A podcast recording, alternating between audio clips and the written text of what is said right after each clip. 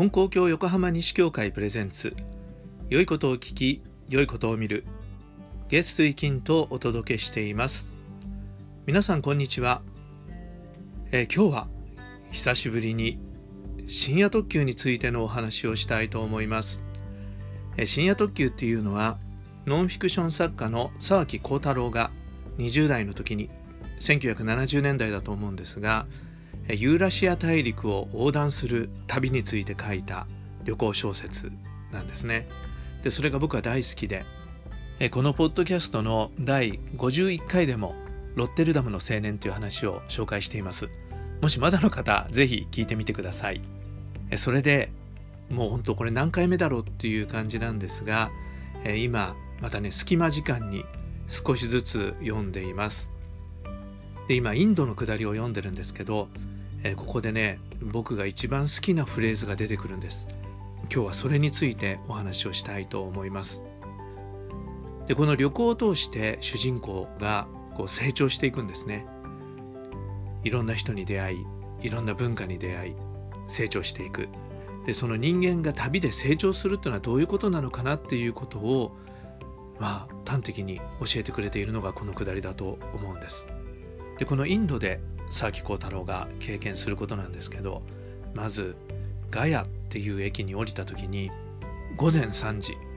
ですからもう今更あのホテルを探すということもできない。でどうしようかって。で駅の構内で寝ようかと思ったけどもベンチの上もコンクリートの床の上ももう人がびっしりいてとってもじゃないけど場所がない。それで駅の外に出てみるんですね。そしたらなんと何百何千という人たちがそこで野宿をしていたっていうことなんです。で今更ホテル探すわけにもいかないしっていうことでどうしようと思って彼は野宿をする決心をするんですね。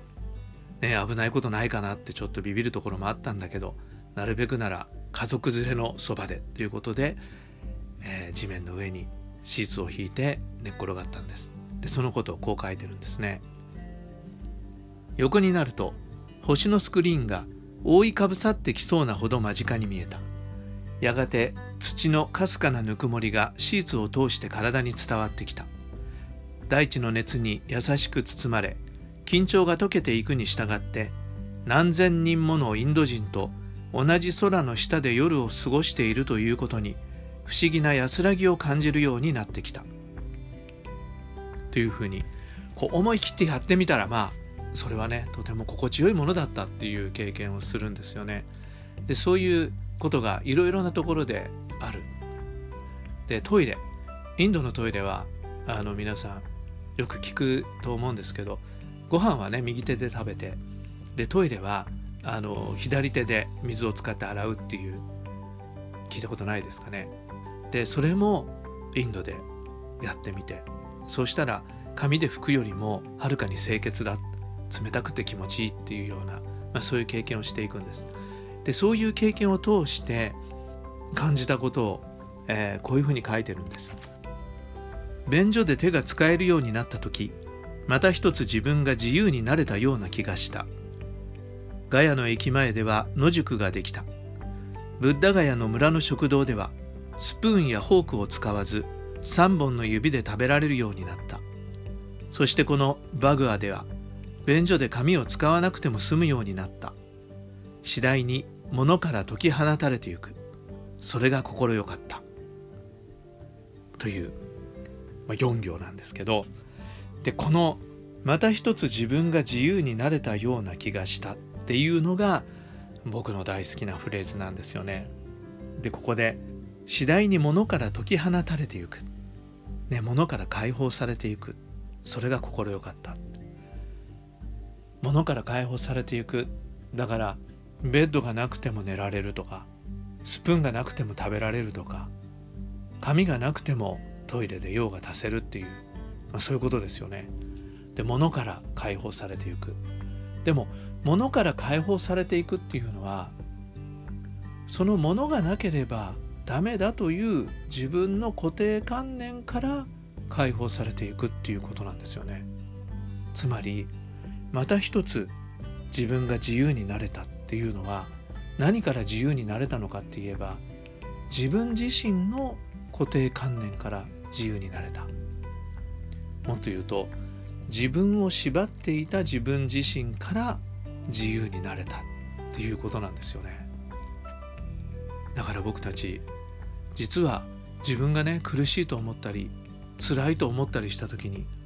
実はその原因は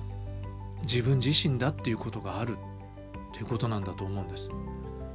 自分自身が自分自身を束縛している。でそのことに普段気づかないで生きてるんだけども異質なものに触れたり異文化に触れたりそういう時にそのことに気がつくことができる。そしてえいやっとそれをほどいてみると実はもっと自由な世界心よい世界が広がっている。そういうことがあるんだよっていうのがこの佐々木幸太郎の経験が教えてくれていることだと思うんです。これが僕好きなんですよね。で旅っていうのは多分そういうことを可能にしてくれる時間であり空間であるんだと思うんですね。でこれ実は新人っていうのもそういうところがあると思うんです。自分を縛っている自分から解放する。自由になる。そういう働きがね信仰にはあると思うんですよね。でよく新人をするっていうことは自分を縛ることだったり自分を束縛することだと思っている人もあると思うんですね。だから新人とか宗教って嫌だって思ってる人もいると思うんですけどでも実はそうじゃない。自分を縛っている自分から解放される。こういうふうに生きなきゃいけないんだ。こうでなきゃいけないんだ、ね、よくジェンダーの話で言いますよね。男らしく生きなきゃいけないとか女らしく生きなきゃいけないとか。でもそれ一体何なんだろう？本当にそういうものってあるんだろうか？そういうもので縛られているけどでも実は神様の氏子らしく生きる。神様の愛し子らしく生きるっていうところに目を開いたら実はそういう物差しっていうのは意味をなさないものだったりすることも往々にしてあるっていうことなんですよね。え例えばえ60話で紹介しましたけど宮永助四郎さんって人は職人さんだったんだけど殿様と職人と比べたらねそれはもう殿様っていうのが偉いんだって思ってたら教祖様は神様の前では上下はないぞって言って目から鱗が落ちた96話で紹介した千田志麻さんっていう人は子供をね産むことができなかったことをすごく苦にしてたんだけどそうじゃない。人間の値打ちっていうのはそういうことじゃないんだ。あなたは人を助けて喜ばせている。それがあなたの値打ちなんだって言って教祖様に言われてこの方も目から鱗が落ちたっていうお話を紹介しましたけれども社会の物差しそれを自分が信じてしまって自分を苦しめてるってことがね往々にしてあると思う。そういう自分を苦しめている自分自身から自由になっていくっていうことができるのが信仰の世界だと思います。それと自分にはこんなことできない。こんなことは僕には無理だって決めつける固定観念もありますよね。だけど信心すると神様にお願いして神様と一緒に生きていくっていうことでできないと思ってたことができたり無理だと思ってることが可能になったりしていくっていうそういうふうに自分が成長していくっていうこともあるんですよね。どうですか皆さん？皆さんを縛っている自分自身。自分自身の固定観念っていうものがないでしょうか、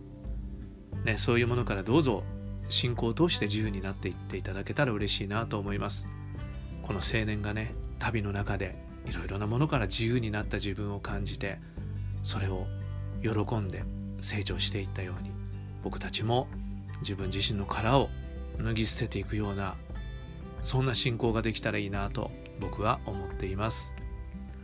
はい。え今日は久しぶりに僕が大好きな本「深夜特急」の中から大好きなフレーズを紹介しました。また一つ自分が自由になれたような気がした。ね。皆さんもどうぞ自由になる。ちょっとね意識してみたらどうかと思います。はい。今日も聞いてくださってありがとうございました。それでは次回の配信もお聴きください。今日も良い一日を。